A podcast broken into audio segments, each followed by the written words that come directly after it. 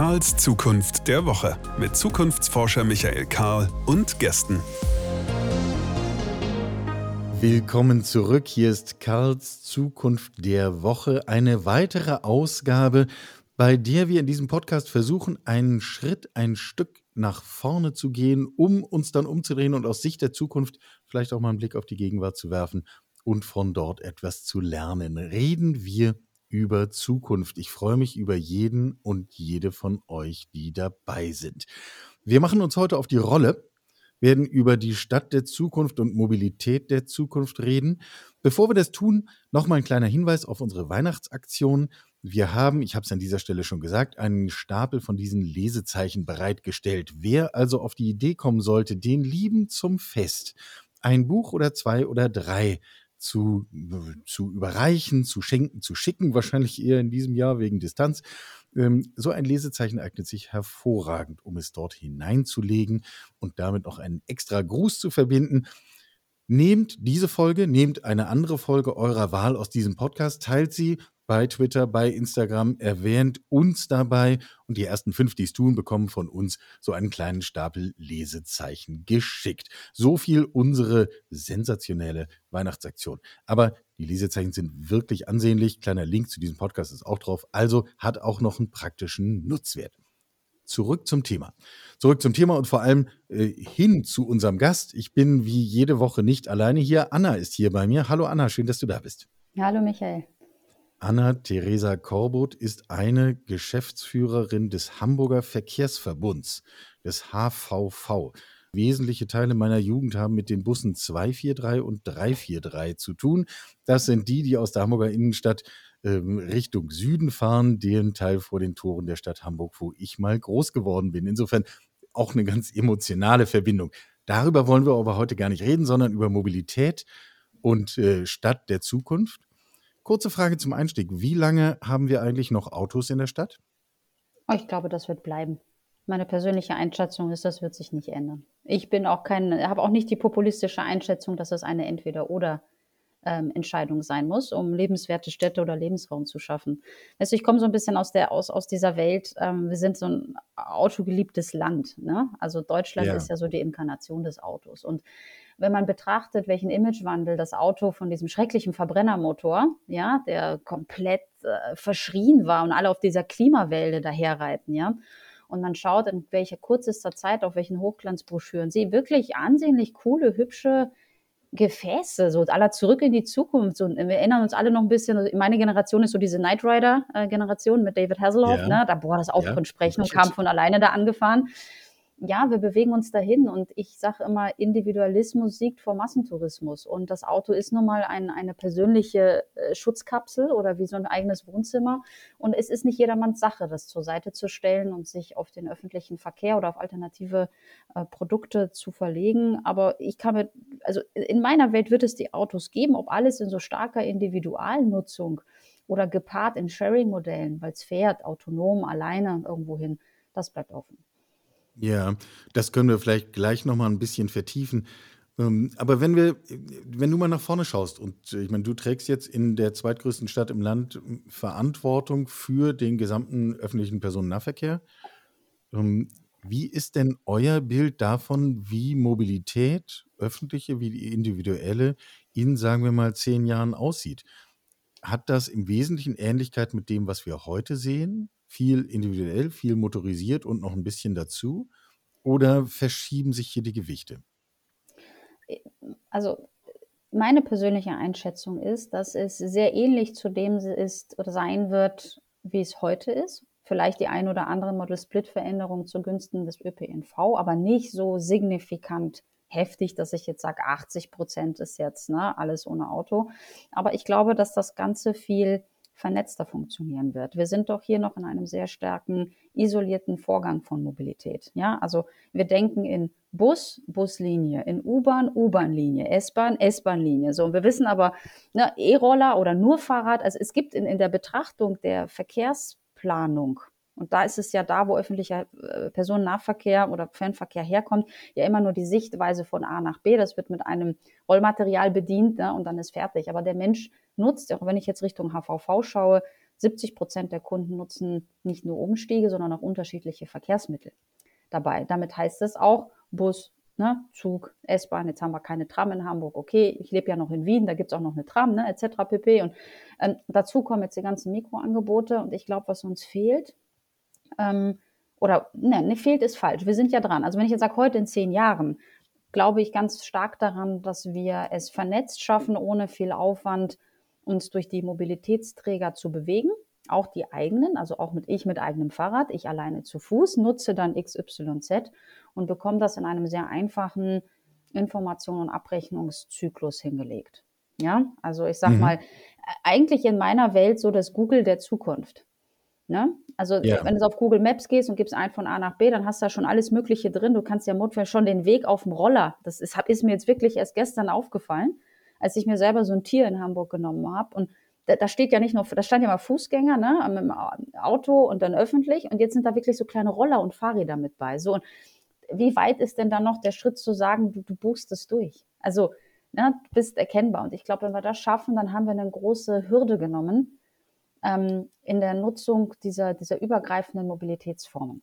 Ja, ich muss jetzt direkt die Frage anschließen, buche ich dann aber eigentlich mein Ticket für meine Mobilität äh, auch direkt bei Google? Wird dann Google zum härtesten Wettbewerber des HVV? Ja, jetzt muss ich mal aufpassen, wenn ich es politisch korrekt sage, aber ich würde sagen, ja, das ist so weil ich persönlich nichts davon halte, Daten zurückzuhalten. Ich halte auch persönlich nichts davon, dass ein Verkehrsunternehmen oder Verbund versucht, ein IT-Unternehmen zu werden. Wir haben alle ganz unterschiedliche Kompetenzen. Google wird nicht Bus und U-Bahn fahren können. Dafür ist aber hochentwickelt, was alles in dieser Vernetzung und von IT-technischen Sachen, User Experience, alles da ist. Die können das, ja. Ähm, wir können dafür Busse, U-Bahn fahren, das sicherstellen. Wir können moderne Fahrzeuge hinstellen. Ähm, wir können es bequem machen. Wir können es cool machen. Ne? Also S-Bahn der Zukunft. Und das muss cozy aussehen. Die Leute, wir sind für die Bequemlichkeit, fürs, fürs Nette. Ja, aber nicht für die Tischreservierung verantwortlich. Die Tischreservierung und die Abrechnung macht doch bitte jemand anderes. Aber den Wohlfühlcharakter, das ist das. Das ist meine persönliche Sichtweise. Ich stehe da zum Teil noch allein auf weiter Flur. Ja, aber ich sehe und ich sehe die Bemühungen der Verkehrsunternehmen, ähm, aber wir können nicht gleichzeitig Verkehrsunternehmen und IT-Dienstleister sein. Und die Vorstellmacht, die sich beispielsweise jetzt mal Google ne, aufgebaut hat, ist gleichzeitig doch eine riesige Chance.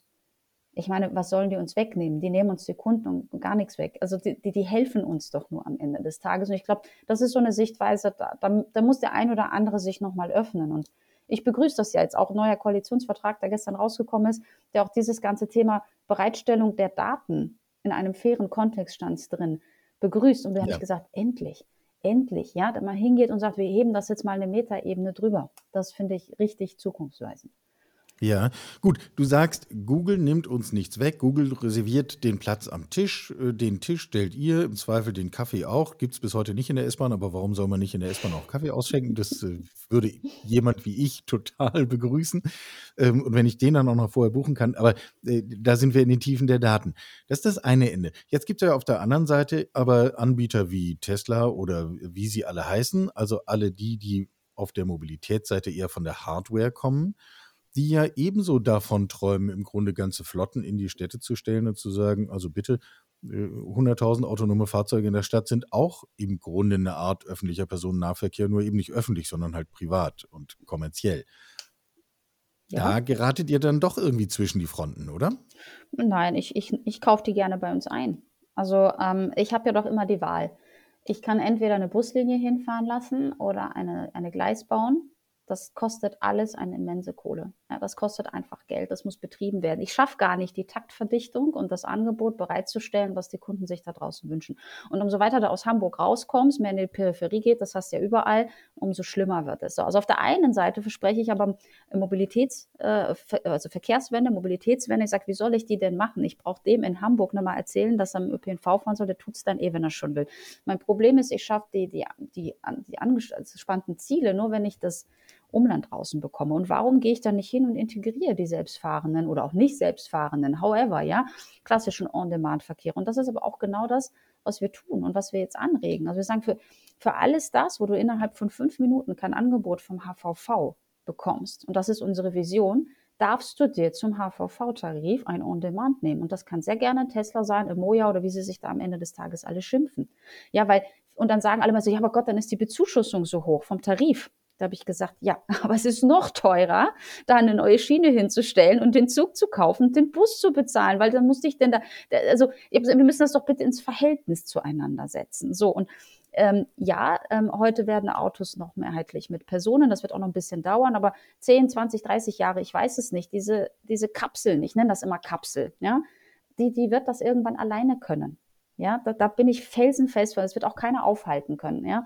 Und ähm, das ist dann auch wieder ein, ein, Kostenfaktor für uns, der uns da helfen wird. Aber am Ende des Tages ist es eine gemeinwirtschaftliche Aufgabe und ich integriere, deshalb sage ich ja, für mich gehören Autos immer dazu. Wovon ich kein Freund bin im öffentlichen Sektor ist, wenn man anfängt, in eine starke ähm, Substitution zu gehen. Also was ich jetzt nicht mhm. begrüßen würde, ist, ich habe dann Tesla und daneben ist ein bestellter Bus und daneben ist eine bestellte S-Bahn und wir zahlen es am Ende alle dreimal.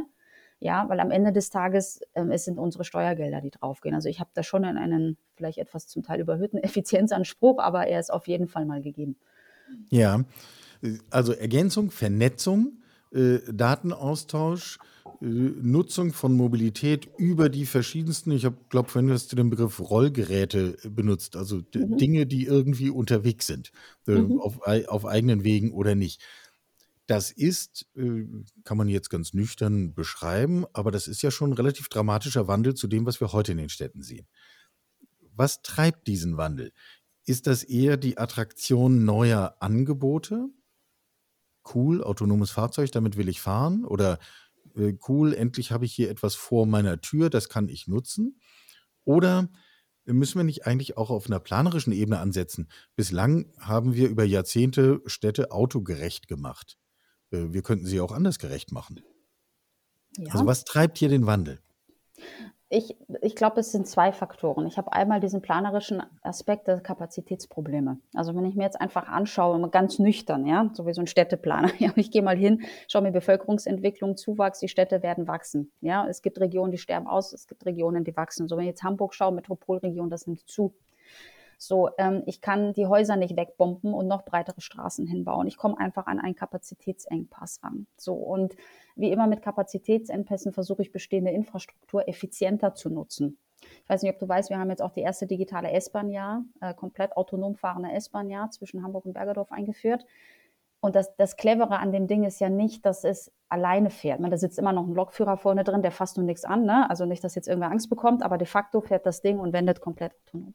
So, das Thema ist, das machen wir jetzt nicht. Die Vorwürfe kommen oft, um den, den Lokführer einzusparen. Aber das ist Blödsinn. Der Kostenfaktor da drauf, das ist lächerlich im Vergleich zu dem, was dazu kostet. Ja? Ja, es ja. geht darum, dass wir über 30 Prozent mehr Kapazität auf die gleiche Schiene stellen können. Und wer weiß, wer so einen Hamburger Hauptbahnhof baust, auch nicht eben mal um und machst den breiter und höher und schöner. Das geht's nicht. Also für mich ist es das Thema Kapazität. Das ist für mich aber auch der Kampf um den Platz.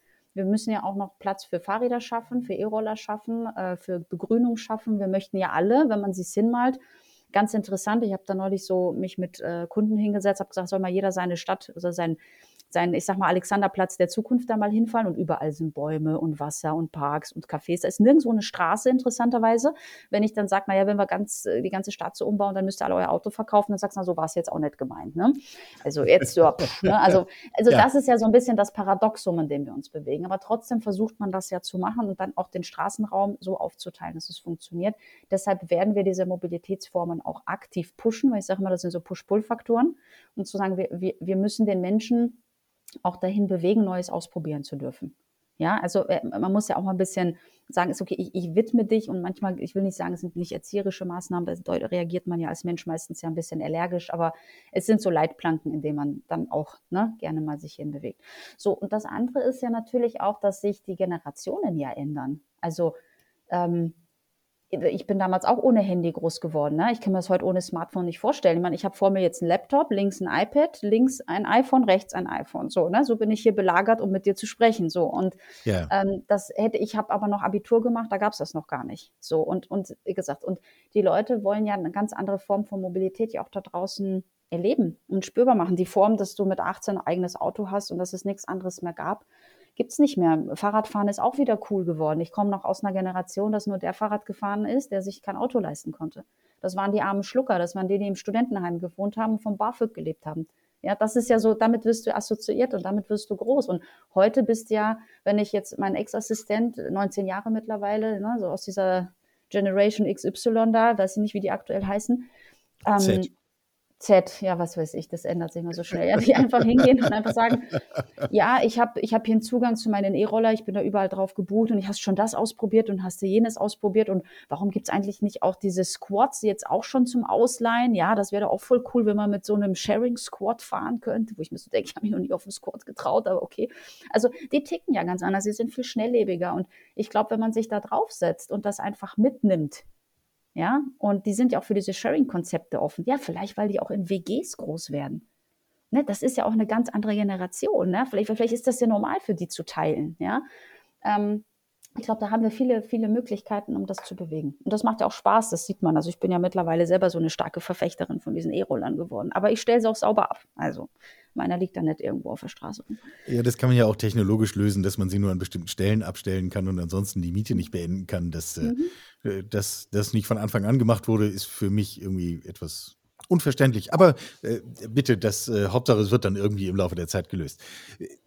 Wenn ich mir genau diesen Wandel der Bedürfnisse anschaue, das finde ich einen der spannendsten Punkte. Gehen wir durch eine normale, zugeparkte und mit Autos vollgestellte und mit fahrenden Autos und allem drum und dran innerstädtische Situation. Kann man ja eigentlich selber am eigenen Leib spüren, das hier ist voll, das ist laut, das ist gefährlich, das schließt Menschen aus, die irgendwie eingeschränkt sind oder besondere Bedürfnisse haben, etc. pp. Dadurch, dass jeder Einzelne sich aus seiner Sicht fürs Auto entscheidet, kommen wir insgesamt offensichtlich nicht zur besten Entscheidung.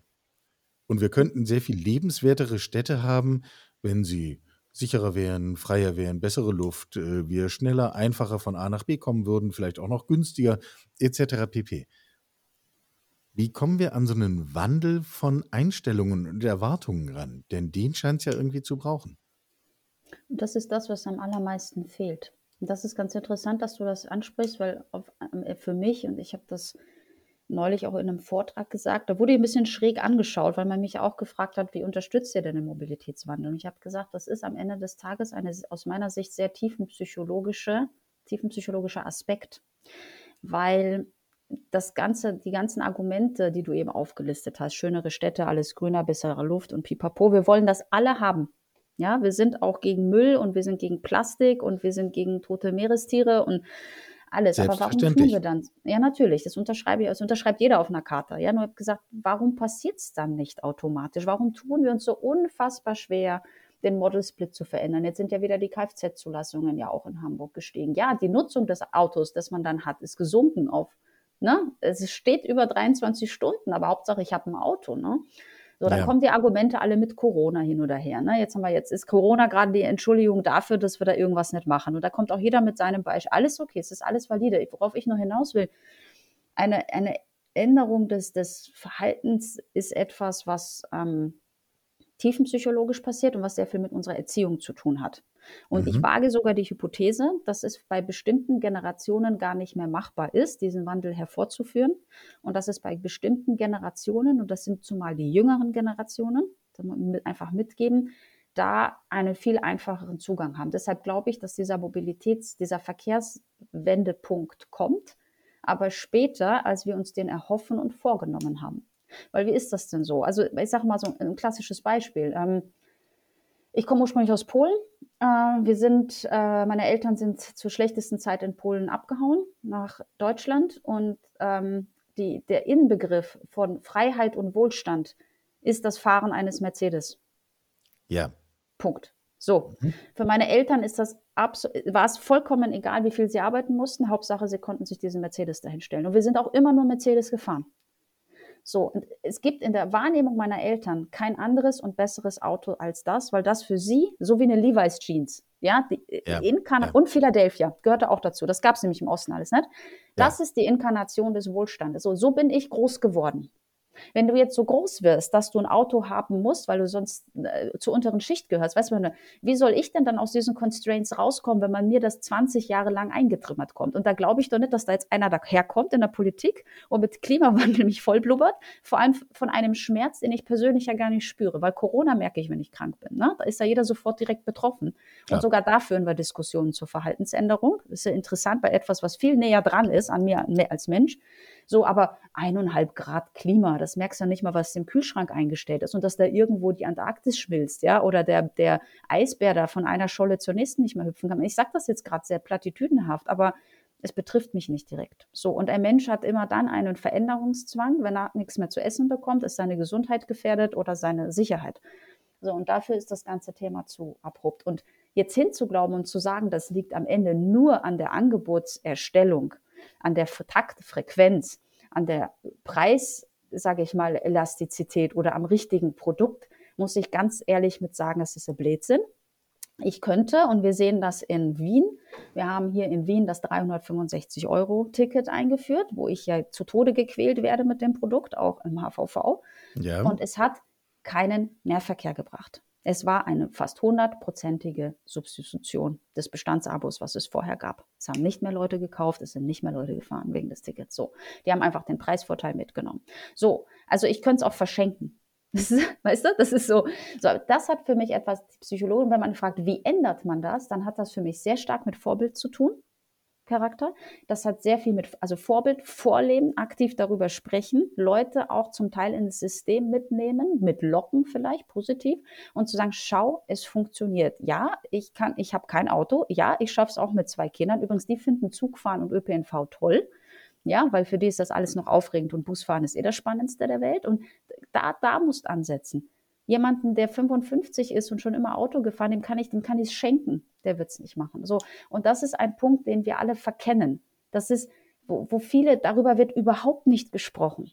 Und ich bin ja auch im HVV jetzt an der Aufgabe zu sagen, ich, ich darf jetzt ein Markenbild kreieren. Wir haben ja jetzt den Markenrelaunch gehabt und dann sagen alle immer, das sind bunte Farben. Ich habe gesagt, das ist mir wurscht, in welchen bunten Farben und wie die Linien da sind. Darum geht es gar nicht. Es geht darum, welches Image verpasse ich diesem Produkt und ist dieses Image ansprechend genug, dass die Leute sagen wollen, ja, ich meine, Coca-Cola hat ja auch ein super Image, ne? Das ist auch noch Zucker in Wasser, was man da trinkt. Also, ähm, gesagt, wie schaffen wir es dann am Ende des Tages, ähm, das Ding psychologisch so anzugehen, dass du, dass du einen Welfare-Faktor dafür findest, persönlich, wenn du damit teilnimmst. Und das hat sehr viel was mit Marke, für Image und mit dem Wohlfühlcharakter. Also ich habe was Gutes getan bis hin zu dem Gedanken, ist das karikativ, was ich da mache. Also total schräg. Aber ich versuche das auch und ich bin da auch mit Psychologen im Gespräch, so Verkehrspsychologen und so, so wie jeder Sportler einen Sportpsychologen braucht, ja, auf, auf High Level, ja, ja. brauchst du eigentlich für Verkehr auch einen Verkehrspsychologen, der einfach sagt, warum steigt er denn jetzt nicht ein? Der hat die Bushaltestelle vor der Tür, er macht es nicht.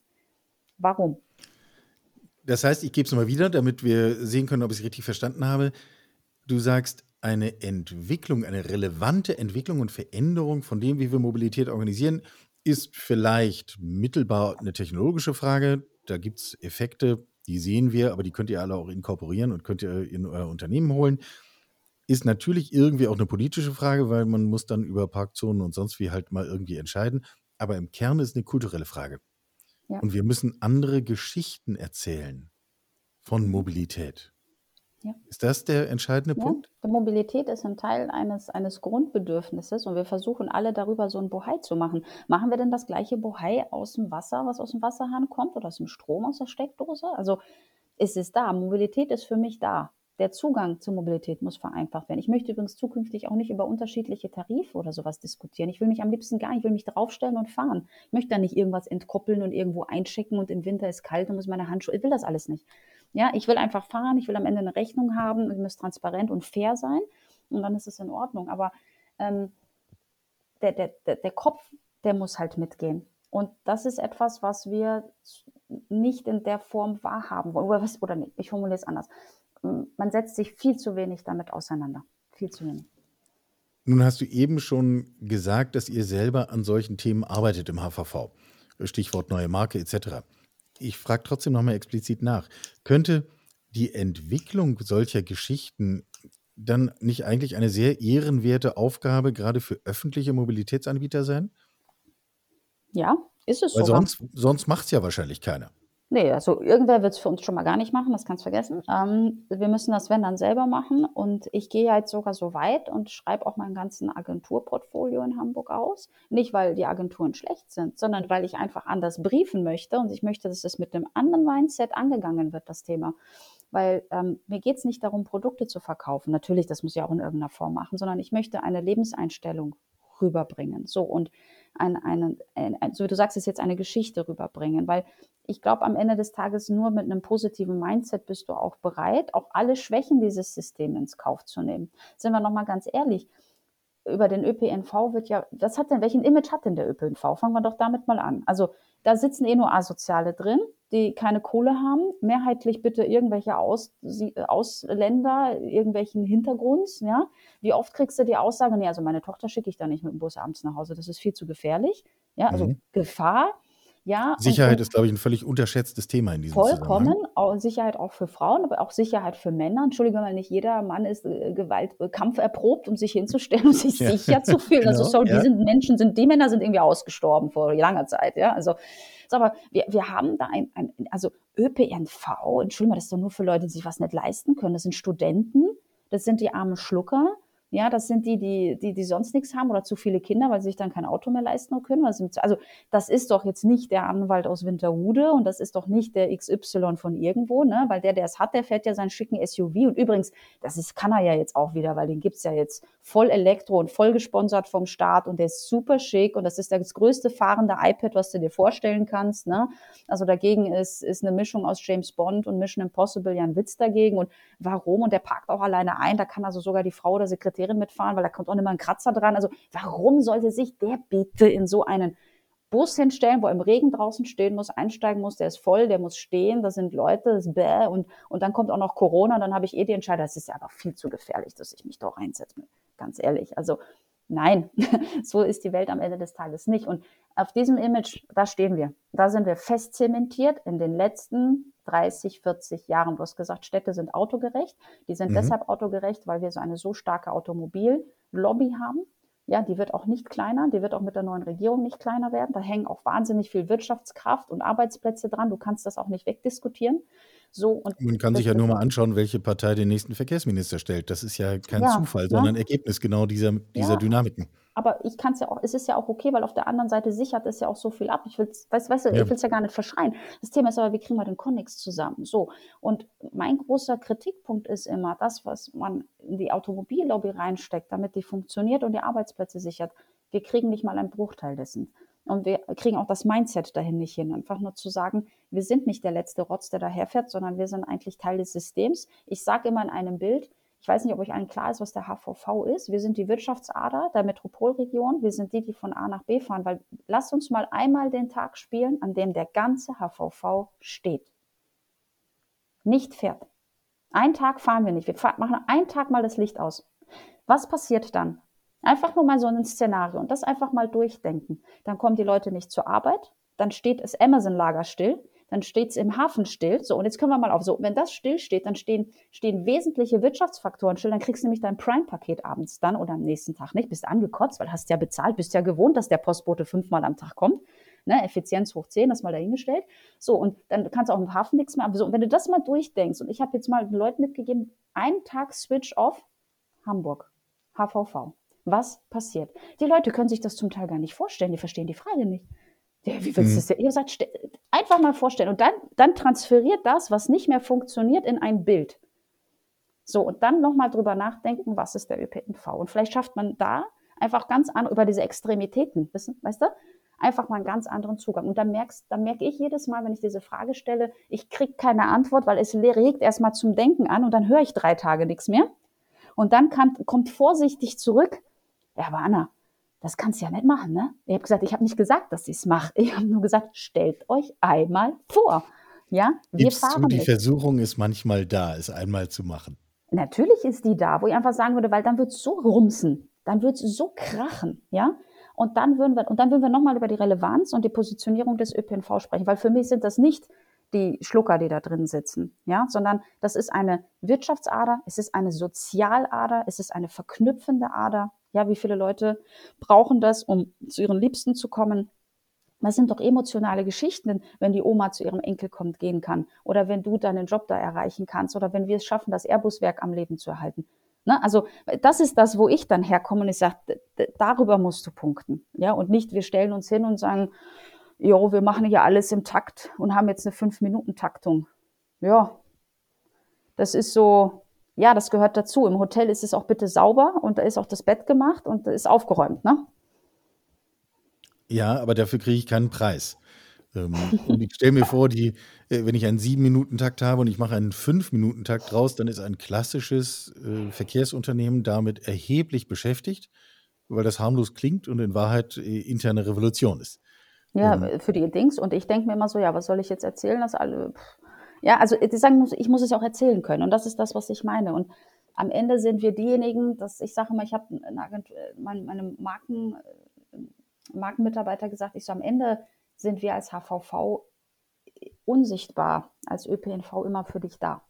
Du kannst uns nutzen, du musst, uns, ne? musst du aber nicht. Und wenn dich deine Frau oder dein Mann mit gepacktem Koffer vor die Tür stellst und du weißt nicht wohin, dann sitzt du heulend im Bus oder heulend und du fährst dann halt irgendwo hin. Also das sind doch die Geschichten, die das Leben schreibt mit diesem Ding. Und nicht die, wie war die Fahrt von A nach B und wie hast du den Stoffbezug gefunden? Ja, weiß ich nicht, interessiert mich nicht. Sondern wenn ich doch sage, wir haben doch alle im Bussen Hausaufgaben gemacht, oder? Gib's doch zu, hast du doch auch. Natürlich, selbstverständlich. So, natürlich, so. Ja, oder auch gar nicht gemacht. So. Oder man hat dann immer seinen Freunden, wie viel Streit, wie oft saß man im Bus zurück und man eine scheiß Note geschrieben hat. Bei mir waren es 35 Minuten, damals von Paderborn nach Atteln und habe die ganzen 35 Minuten auf heißen Kohlen gesessen gesagt, wie erzähle es meinen Eltern. Ne? Also ähm, das sind doch die Stories, ja? Oder welche Briefmarken, man hatte damals so Briefmarken und so Stickerchen geklebt und was man damit als Mädchen alles gemacht hat. Ne? Also das, das ist das, was doch hängen bleibt. Mir ist der Bus nicht hängen geblieben, ich weiß nicht mal mehr, welche Nummer der hatte, aber diese Bus-Stories, so und das, das kommt viel zu kurz.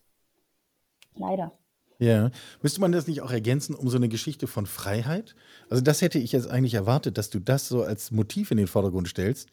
Ähm, zu sagen, ja, natürlich, du hast die Freiheit, ein Auto zu haben, aber wir könnten dir auch die Freiheit geben, dass du es gar nicht brauchst. Und dass du ohne, dass du dir selber eigene Mobilitätsinfrastruktur äh, auf die Straße stellst, viel besser zurechtkommst, viel eleganter zurechtkommst, eine viel höhere Verfügbarkeit hast, äh, viel günstiger daherkommst. Äh, all diese Argumente. Müsste man nicht auch so einen Freiheitsaspekt stärker betonen? Ja, das, das versuchen wir. Aber interessanterweise, ob du es glaubst oder nicht, ist das Feedback der Kunden, nein, ich bin nicht frei. Ich muss mich nach eurem Plan richten. Ihr fahrt nicht überall hin. Ich kann mit euch nicht an meinen Lieblingsstrand an der Ostsee fahren. Ich komme da zum Timmendorfer Strand, aber mein Lieblingsstrand ist dann äh, 1,7 Kilometer weiter rechts und da komme ich dann nicht mehr hin. Ich kann nicht jederzeit aufbrechen. Ich bin wetter, wetter, witterungsbedingt mal im Regen in Hamburg und mal nicht. Ich erlebe das ja auch immer wieder. Und, so. ja, ja. und ähm, ich, wir versuchen dieses Thema der Freiheit zum Beispiel an unsere Abos zu knüpfen, zu sagen, Abo ist gleich Freiheit. Mhm. Und ganz ehrlich, wir fanden das super geil.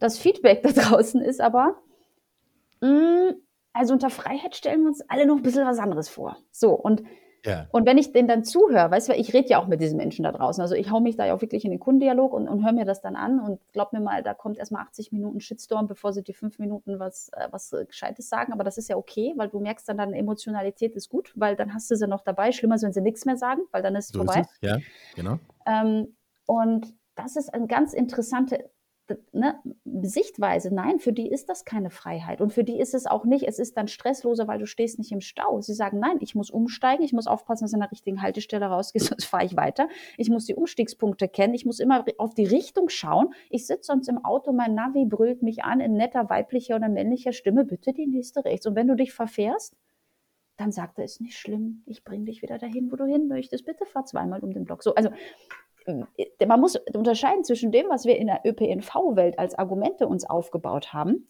entspricht in der Spiegelung da draußen nicht das, was mir der Kunde sagt. Er sagt nicht, dass das stressfreier ist. Weißt du, was ich meine? Na, na, das ist, der sagt, nee, und ich, das ist auch nicht Arbeitszeit, ne? weil der Fernverkehr, sage ich mal, kann immer noch werben und das stimmt, dann sitzt da halt, ich bin jetzt Berlin-Hamburg mit dem ICE gefahren und natürlich, da kannst du dann arbeiten, ist viel besser, aber auf diesen Kurzstrecken, auf dieses Mal von, von Ottmarschen nach sonst irgendwo rein, ne? Also da, da packst du ja nicht deinen Laptop nicht. aus im, im Bus. Ne? Also wo willst du das machen? Das ist ja gar nicht, also habe ich nicht. Also für Freiheit bin ich dann auch, okay, gut, was bin ich denn dann? Ne? Und jetzt fängst du an, nach Identität zu suchen. Also wirklich, ich bin gerade wirklich am Punkt, ich kann nicht beschreiben, das sage ich auch ganz offen, welche was der HVV am Ende des Tages für den Kunden sein soll. Weil egal mit was wir bisher da um, also klimaneutral brauchst du keinem mehr erzählen, Freiheit habe ich gelernt, ist nicht mehr, Stress habe ich gelernt, sind wir auch. Also wir sind irgendwie alles. Ähm, wir sind nicht cool, weil Autos sind ja schon viel cooler. Ne? Da kommen sie alle gleich mit dem neuen EQS, ja, ein Traumauto schlechthin. Und ich sage denen, ja, sieht geil aus, hätte man schon vorher haben können, das ist super, kann ich nichts gegen sagen. So, also mir gehen so ein bisschen die, die, ähm, wie sagt man denn, diese USPs weg. Und ich habe mir neulich mal überlegt, vielleicht habe ich gar kein USP. Vielleicht ist mein einziger USP zu sagen, ich bin da. Egal, ob du ein Auto hast, egal, ob du krank bist, egal, ob du laufen kannst, egal, ob du mit mir gerechnet hast oder nicht, egal, ob du auf mich angewiesen bist oder nicht. Und wenn alle Stricke reißen, ich, ich bin da. Wenn du mich beschimpfst, bin ich da. Wenn du mich liebst, bin ich da. Ich bin, ich bin immer für dich da. So, und du kannst mich fünf Jahre ignorieren und der Bus fährt immer vorbei und vielleicht steigst du irgendwann, aber ich bin da. Ich weiß es nicht. Also ich, ich, ich. Du hast vorhin den Begriff unsichtbar benutzt. Das würde ja genau da anknüpfen zu sagen. Muss nicht sozusagen der, der Backbone einer öffentlichen Mobilität einfach unsichtbar da sein? Ja, Strom ist ja auch da. Also wir diskutieren ja jetzt interessant, aber über was Emotionales. Ich habe noch nie mit jemandem so emotional über den Strom aus der Steckdose gesprochen. Niemals. Ja. Also auch nicht ja. über Wasser. Da machen wir uns überhaupt keine Gedanken. Und ich habe neulich gesagt, das müsste so einfach sein wie Wasser, wie, wie Strom und es ist einfach da. Du knipst es an, also wenn ich es nicht brauche, mache ich es aus. So und und ich, ich habe immer so ein bisschen das, das Thema, und das ist das, was ich merke, vor allem dadurch, dass ich in diese starke Interaktion mit dem Kunden gehe, was jetzt auch im HVV neuartig ist oder überhaupt, weil man in der Branche neuartig ist. Also da geht ja gar keiner raus, um mit irgendwem zu reden. Die einzigen Reden ist ja im Kundendialog, wenn er sich beschwert und dann machen das bitte auch andere. Ne? Also ich schon mal gar nicht, weil es ist besser. Und ansonsten führen die Busfahrer und Busfahrerinnen den Kundendialog ja. und das geht auch nicht immer gut, kann man sagen. Nein, aber auch da ist interessant, sich mal daneben zu stellen und sich das mal anzuhören, mal mitzugehen. So, und ich bin ja immer nur mit Öffis unterwegs und ich mache das ja seit 15, 16 Jahren in dieser Branche und ich bin erst dazu gezwungen geworden. Jetzt finde ich es super praktisch. Ich brauche es nicht anders. Ich habe die Distanz. Ich lebe ja noch in Wien. Das heißt, ich muss nach Hamburg eh reinfliegen. Ich habe da kein Auto. Ich mache das alles mit dem, was da ist. Und ich lerne so die Stadt auch kennen. Ja, also es ist einfach ja. so immer wieder herrlich. Und ja, man, man, man sollte, ich kann das jedem nur empfehlen, beschäftigt euch damit, geht hin und redet mit den Leuten, fragt sie. Auch so, was du gesagt hast, müsste es nicht Freiheit sein. Ich bin Zicht, ich habe denen die Plakate gezeigt, die Entwürfe. Ich habe mit denen darüber gesprochen und die haben mich und gesagt, was willst du von mir? Freiheit? Mal Freiheit ist was ganz anderes, ja. Freiheit, mich zum Kühlschrank geben, mir ein Bierzapf oder ein Wasser, das ist Freiheit, das kann ich entscheiden. Also ich, ich kann dir bei dir überhaupt nichts entscheiden. Ich muss mich nach deinem Fahrplan richten, alles. Und wenn du sagst, ja, ab dann ja. fährt ein Nachtbus, dann ist das auch nicht frei, weil mein Auto kann ich jederzeit setzen. Also du merkst, die Leute empfinden das ganz anders. Und ähm, da reinzugehen und den Punkt zu finden, wo die Leute sagen, das passt zu euch. Das ist genau das, was ihr seid. Ihr seid nicht das bessere Auto. Ich bringe mal so diesen Vergleich. Ich gehe nicht auf dieses totalitäre, entweder Auto oder ÖPNV. Weil das, ja, und auch zu sagen, ja, die Autos müssen weg, damit wir dann mehr Platz für andere Sachen haben. Das ist das Gleiche, als wenn ich dir sagen würde, wir brauchen Wohnraum Deshalb musst du jetzt in eine WG ziehen, damit auch noch mehr Leute da draußen Platz zum Wohnen haben. Ich meine, was wäre denn deine Antwort? Das ist ja ein Schaden, ne? Hast hier deine vier Wände. Ja. Ich würde mich darum bemühen, das irgendwie freundlicher zu formulieren, aber im aber Prinzip ja. Würdest du dir das denken? So, aber genau diese Argumentation versuchen wir ja im ÖPNV aufzubauen. So, aus hm. meiner Sicht, wo ich sage, das, jetzt wird's, jetzt wird's kriminell. Also ähm, vor allem, wenn die mir sagen, Freiheit ist was anderes, dann sage ich denen, lass das Auto stehen, weil dann entziehe ich dir die Freiheit, also Freiheitsentzug gegen, äh, gegen fühl dich besser, weil wir haben ein besseres Stadtbild. So, und deshalb glaube ich, das wird so nicht, das wird so nicht funktionieren. Da, da muss eine ganz andere Raison im Kopf passieren. Ich fasse zusammen, die Mobilität in der Stadt der Zukunft, im urbanen Raum der Zukunft, ist im Wesentlichen eins, nämlich immer da und unsichtbar. Im mhm. Wesentlichen eins ist im Wesentlichen zwei, nämlich immer da und unsichtbar. Damit können wir doch wahrscheinlich arbeiten. Das nehmen wir mal als Zukunftsbild so mit und schauen mal, äh, wie, sich in, wie sich das dann auch technologisch abbildet und wie sich das in der praktischen Entwicklung abbildet. Ähm, ich habe den Eindruck, wir leben tatsächlich in ganz bewegten Zeiten in dieser Hinsicht. Insofern äh, werden wir da, glaube ich, schon nicht erst in zehn Jahren, sondern vielleicht vorher schon sehen, ob sich äh, unsere Welt in genauso eine Richtung gestalten lässt, wie wir das jetzt besprochen haben. Anna, sehr inspirierend. Ganz herzlichen Dank für deine Zeit. Sehr gerne, hat Spaß gemacht. Danke, Michael. Anna-Theresa Korbut, ich sage es nochmal, für diejenigen, die es am Anfang nicht richtig mitgeschrieben haben, ist Geschäftsführerin des Hamburger Verkehrsverbunds, HVV, hat mit uns aus Wien gesprochen und schon sind wir genau bei diesem ganzen Mobilitätsthema. Und äh, das haben wir in der letzten halben Stunde, glaube ich, sehr schön abgerundet. Dir alles Gute und bis zu der nächsten Gelegenheit. Bis dann. Ciao. Sie hörten Karls Zukunft der Woche, ein Podcast aus dem Karl Institute for Human Future.